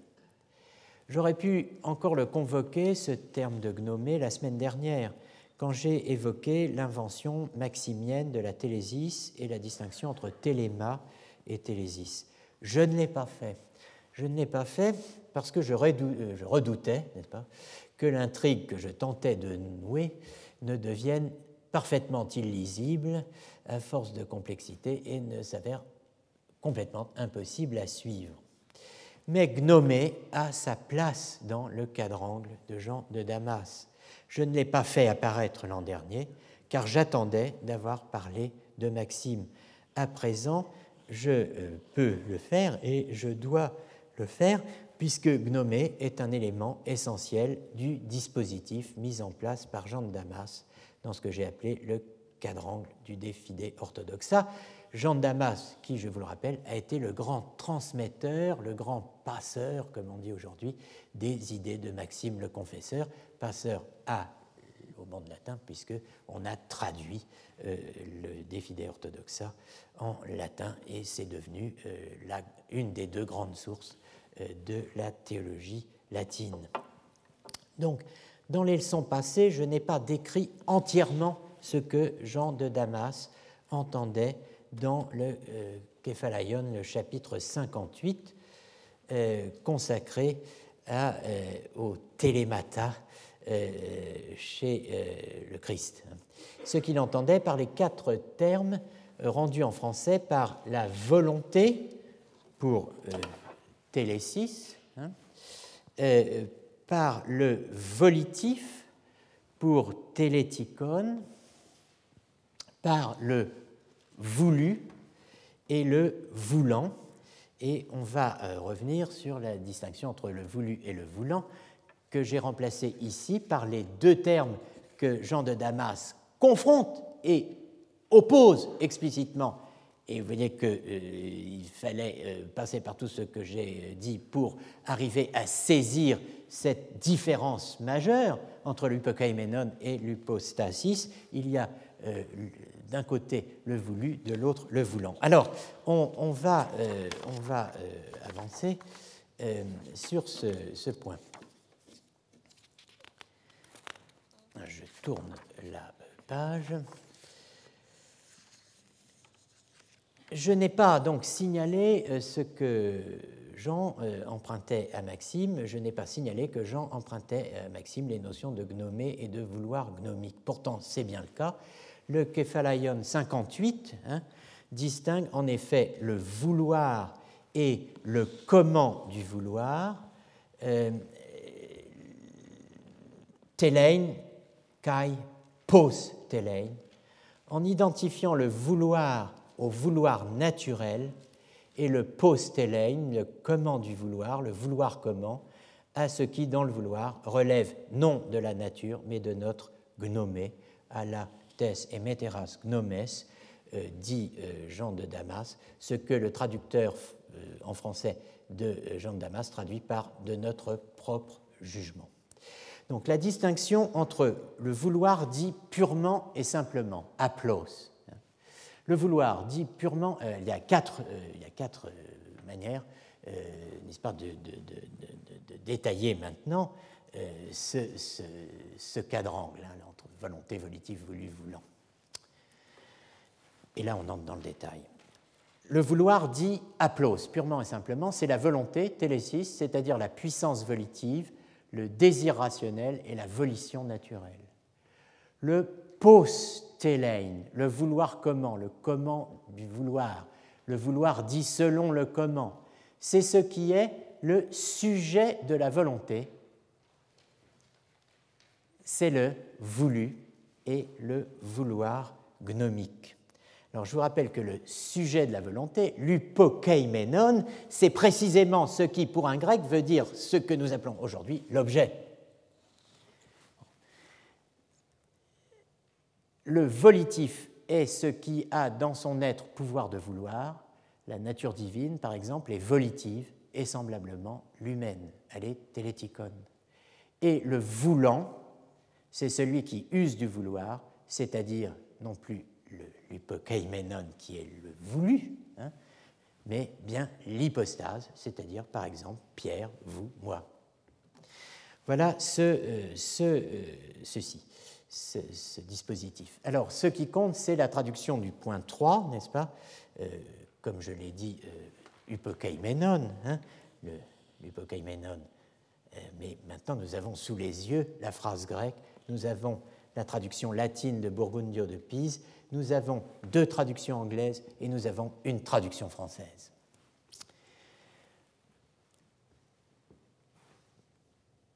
Tode postelein eto etote telesei upokeimenon teleton kai telema. Alors, le qualiter est le vouloir comment, d'une certaine manière, hein, à savoir ce qui est subjectum assujetti à la volonté. Autrement dit, le téliton est ce qui est voulable, bon, ce ça ne se dit pas en français, hein, donc ce qui est susceptible d'être voulu, et la voluntas gnomica, donc euh, idest sententialis. Solmond, in a particular way willing. Qu'est-ce que c'est que particular way willing, le vouloir d'une façon particulière? That which underlies volition is the object of will, and will dependent on judgment. Chase, but how one wills, or the subject of the volition is the object willed, and will based on judgment. Vous voyez qu'on introduit euh, tranquillement, euh, sans, problème, la distinction sujet-objet, euh, parce que bon, ben, on, parle une langue accessible à ses contemporains, euh, C'est-à-dire à nous. Ponsois, qui est censé être notre contemporain aussi, et l'est, le comment on veut, c'est-à-dire ce qui est l'objet de la volonté, lui il a traduit the subject of the volition, l'objet de la volonté, c'est le voulu, la volance individuelle. Alors, comme vous le voyez, Burgundio explique les termes que personne ne comprend, les termes inhabituels, télésis, hein, télétikon, télétika, gnomica, il les donne en grec puis en latin. Et il traduit gnomica par sententiel, sentencieux, sous forme de sentence. Nous voyons que Jean de Damas met ensemble l'objet du vouloir, to telesei upokeimenon, that which underlies hein, et la volonté grâce à laquelle l'objet, il, l'upokeimenon, est choisi, telema gnomikon. La traduction, le vouloir le voulu, n'est-ce pas, et euh, le vouloir gnomique, euh, je vous l'accorde, est tout sauf transparente. Que fait-elle? Elle altérise le texte. Vous vous rappelez le terme anglais othering, l'altérisation, terme que l'on emploie dans les sciences sociales. Elle altérise, elle rend autre, étranger euh, le texte et son contenu elle le frappe de ce que les Anglais appellent estrangement, l'estrangement, pourrait-on euh, dire euh, en français, si le terme existait encore. Les traductions anglaises, évidemment, sont plus compréhensibles que la traduction française de Ponsois. le mot volance mis pour téléma n'existe pas en français, semble-t-il. En tout cas, je ne l'ai jamais lu ailleurs. Ce qui compte dans la traduction de Ponsois, c'est individuel, qui est mis pour gnomicon. Il rend gnomicon par individuel. Signe qu'il comprend le vouloir gnomique comme vouloir hypostatique, donc personnel, donc propre à un individu, donc propre à celui qui use de la volonté, bref, à l'hypostase. Certains interprètes anglophones rendent téléma nomicon par deliberative will, euh, quelques francophones par volonté délibérative, en faisant le lien avec le duo logos-tropos. Cela, évidemment, m'émeut beaucoup, cette volonté délibérative. Euh, la volonté délibérative traduit par exemple René Lafontaine, traduisant un passage de l'opuscule 16, la volonté délibérative, autrement dit le télémagnomicon, est un élan de libre choix qui fait que l'on se tourne d'un côté ou de l'autre. Elle est une marque distinctive, non de la nature, mais proprement d'une personne ou d'une hypostase, tout comme le tropos l'est en regard du logos. Bon, peut-on donner un meilleur résumé euh, d'une doctrine que celle que Maxime nous donne lui-même dans euh, son opuscule 16. En fait, tout y est là. Hein. Alors, un mot sur ce que suggère ce vocabulaire. On peut contester la traduction de téléma gnomicon par volonté délibérative et entrer beaucoup plus profondément dans la complexité du champ sémantique des termes employés par Maxime. On peut même pousser la recherche euh, beaucoup plus loin et identifier là où les sources de cette terminologie. Reste qu'il faut bien traduire, reste qu'il faut bien donner une traduction qui signifie quelque chose pour le lecteur, euh, qui, euh, comprenant grâce à elle ce qu'il lit ou entend, pourra, le cas échéant, la corriger ou au moins la critiquer. Je ne dis pas qu'on comprend ce que dit Maxime, mais qu'on comprend ce qu'on entend. Et après, on peut bah, voir si ce qu'on a entendu est conforme ou non à ce qu'on essaie euh, de lire soi-même en se confrontant au texte par ses propres moyens. Mais si vous ne comprenez pas la traduction, si par exemple vous avez besoin du grec en face du français pour comprendre ce que dit le français, il y a quelque chose qui ne va pas. Hein. Alors, ne sous-estimons pas les questions de traduction. Ce sont euh, les traductions qui euh, accordent aux mots, donc au concept, donc aussi aux problèmes, aux thèses et aux règles, la citoyenneté. La citoyenneté, dans ce que les tenants de la décolonisation du Moyen Âge hein, appellent la grande nation de la modernité. Pour faire partie de cette grande nation, pas, eh bien, euh, il faut euh, effectivement être passé par la traduction. La traduction de télémagnomicon par vouloir gnomique, qui est un calque, qui revient à laisser le mot en grec, a deux conséquences perverses. Première conséquence perverse, elle contribue à masquer, contribue à masquer par un savant effet d'étrangement.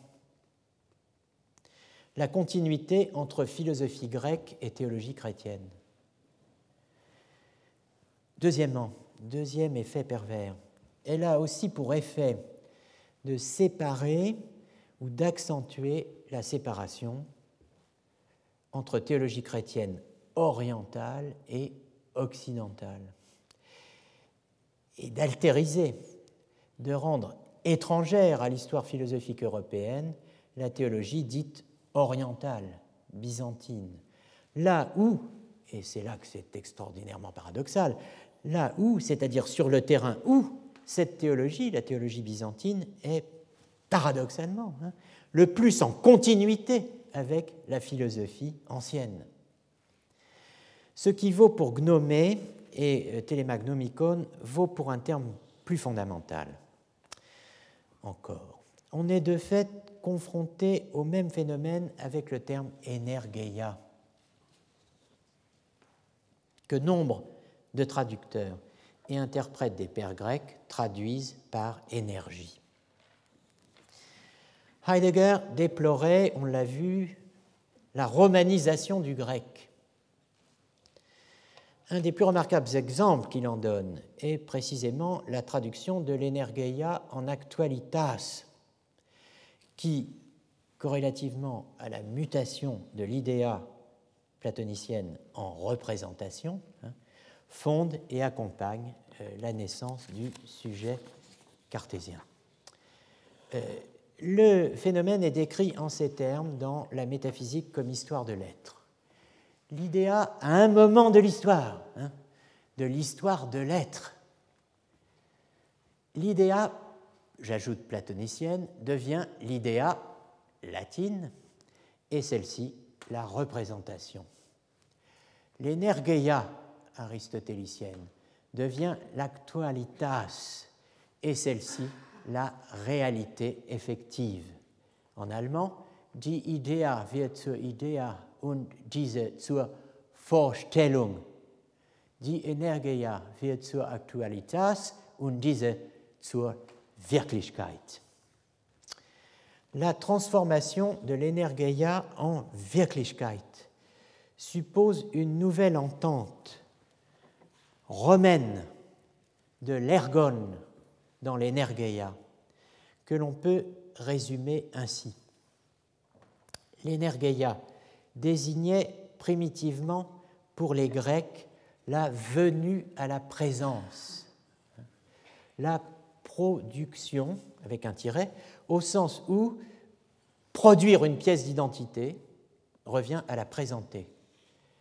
Euh, je vais livrer un contrôle d'identité inopiné, vous ne vous y attendez pas, j'en suis sûr, dans cette salle et dire que je vais vous demander de produire une pièce d'identité.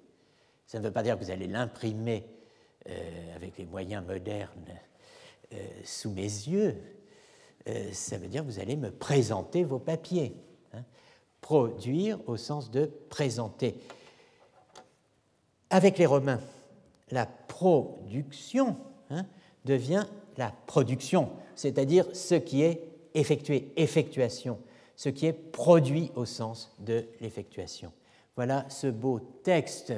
Euh, euh, tout se joue donc sur la transformation de l'energeia en actus euh, et de l'ergon en axio. Les Romains traduisent, c'est-à-dire pensent ergon à partir de l'opératio. Ergon qui est compris dans energeia. Hein, les Romains traduisent, c'est-à-dire pensent, ergon à partir de l'opération entendue comme axio, et disent pour energeia actus, un tout autre mot, avec un tout autre domaine de signification. Ce qui est amené et produit, das her und vorgebrachte, apparaît maintenant comme ce qui résulte d'une opération, pas sich aus einer Operation ergibt. Le réel est le résultat, der Erfolg le conséquent, das erfolgte, ce qui s'ensuit d'une action, was aus einer und auf eine Aktio folgt, qui apparaît dans la lumière de la causalité, de la causa efficiens, efficiente.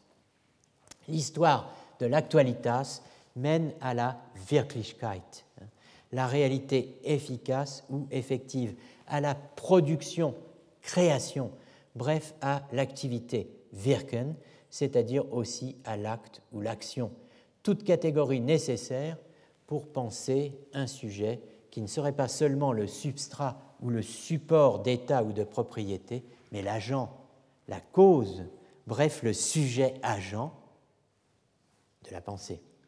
Leur longue mise en place romaine puis germanique est décrite en ces termes. La détermination de l'être en tant qu'actualitas s'étend à travers les âges à toute l'histoire occidentale, depuis la romanité jusqu'aux temps modernes les plus récents. Parce que la détermination de l'essence de l'être en tant qu'actualitas, qu'est-ce qui est? C'est ce qui est actuel. Hein. C'est ce qui est là actuellement. Hein. Porte, alors, parce que la détermination de l'essence de l'être en tant qu'actualitas porte à l'avance toute l'histoire, c'est-à-dire du même coup la structure des rapports d'une humanité à l'étang dans sa totalité, Hein, l'histoire, c'est la structure des rapports d'une humanité à l'étang dans sa totalité qui est impliquée dans l'histoire. Toute histoire occidentale, alors là, il n'y a pas de tiret, c'est moi qui ai. Euh, j'en mets trop, n'est-ce pas? Et euh, bon, bah là, manifestement, il n'y en a pas plus dans euh, occidental que dans rénovation que dans romain. C'est quand on passe d'un texte Word à un texte PowerPoint, n'est-ce pas? Il se crée toutes sortes de césures intempestives et regrettable. Donc, toute histoire occidentale depuis lors est en diversence romaine et jamais plus grecque. Notre histoire n'est plus grecque. Hein. Toute tentative postérieure pour ressusciter l'Antiquité grecque n'est qu'une rénovation romaine de l'hellénisme déjà réinterprété dans le sens romain. De même, l'élément germanique du Moyen Âge est romain dans son essence métaphysique parce que chrétien. Depuis la mutation de l'energeia, en actualitas, c'est un problème de transcription des polices, n'est-ce pas?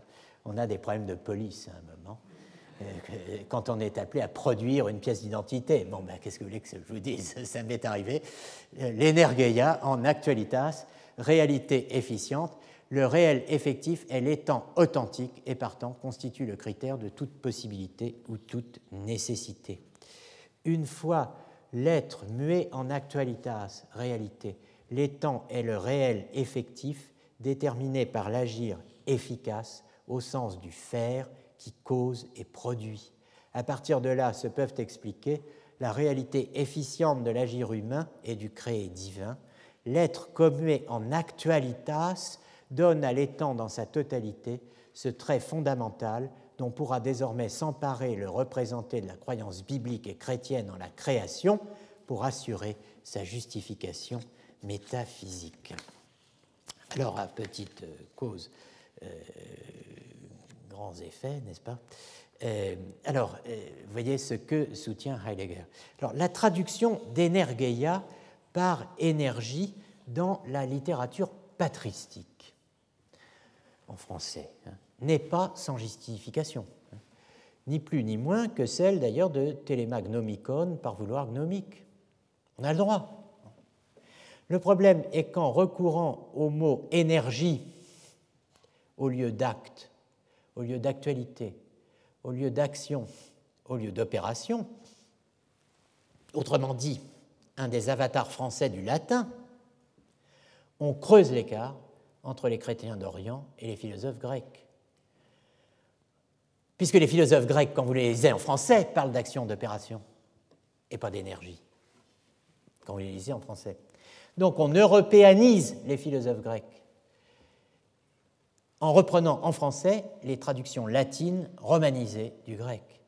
Et on altérise les chrétiens d'Orient hein, en multipliant les calques et le parler franc-grec.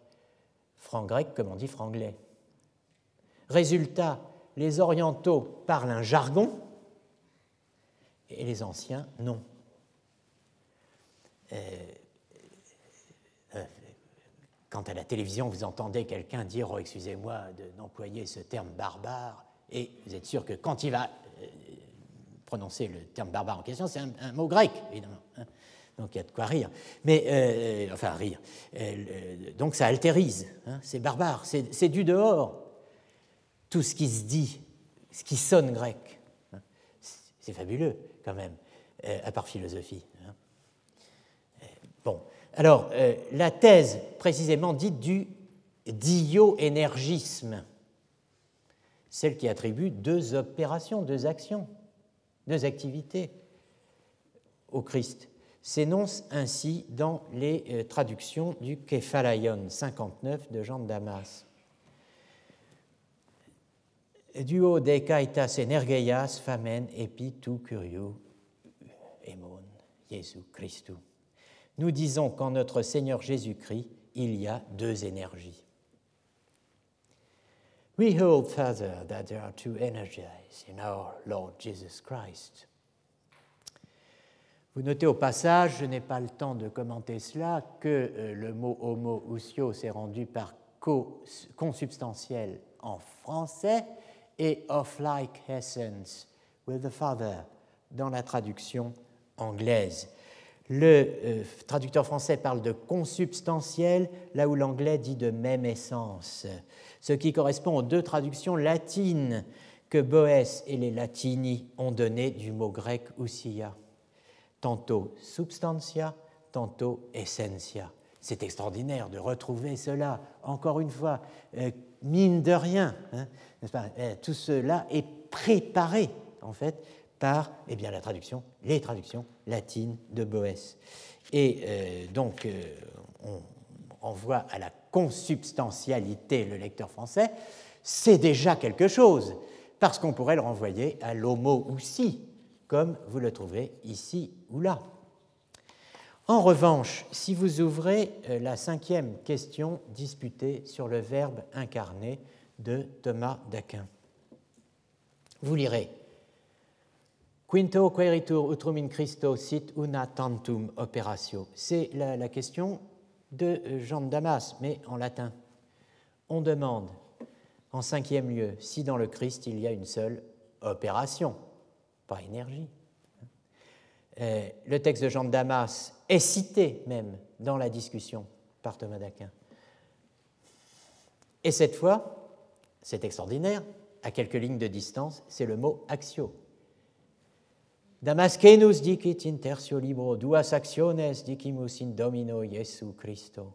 Abet enim ut patri consubstantialis divinam actionem, et ut homo factus humane nature actionem. Nous disons, dans l'excellente traduction de Madame de Loffre, nous disons qu'il y a deux actions dans le Seigneur Jésus-Christ. Il possède en effet, en tant que consubstantiel au Père, une action divine, et en tant qu'il s'est fait homme, l'action de la nature humaine. Je conclus pour aujourd'hui le paradoxe. Mais est-ce un paradoxe? Et que le jargon qui orientalise est le franc grec, alors que ce qui occidentalise, c'est le lexique latin romanisé, passé en français. On dit acte, opération, action en traduisant Thomas d'Aquin. On ne parle pas d'énergie. On réserve le mot énergie pour les textes de ceux que Thomas appelle justement les Grecs. Entendez non pas les philosophes anciens, hein, mais les pères hellénophones, ceux notamment dont il, est question dans le Contra Errores Graecorum dédié par Thomas à Urbain IV contre les erreurs des Grecs. En regardant les textes des théologiens grecs, des pères grecs, leur destin, leur translation, on voit comment, si je puis dire, les Grecs sont devenus orientaux bien avant Madame Merkel. Plus remarquable encore est que le nom des hérésies est toujours grec, comme le nom des maladies en médecine plutôt que latin, ce qui contribue à éloigner encore davantage, à altériser toujours plus la théologie de l'horizon culturel et du patrimoine intellectuel de l'Europe, en achevant d'orientaliser la patristique. L'hérésie, le nom même d'hérésie, est taxinomiquement oriental. Les espèces qu'elle classe cette discipline remarquable qu'on appelle l'hérésiologie, euh, sont pour l'Europe exogènes. Ce sont des maladies, oui, si, des maladies du dehors. C'est le passé dépassé, c'est même le futur dépassé, die vergangene Zukunft, d'une Europe née exclusivement de et avec la laïcité des Lumières du XVIIIe siècle euh, actionner au réostat en fonction de l'actualité et de l'idéologie par et depuis la Troisième République, ses rituels et ses mythes fondateurs. Je m'arrête là en vous remerciant. Retrouvez tous les contenus du Collège de France sur www.colège-2-france.fr.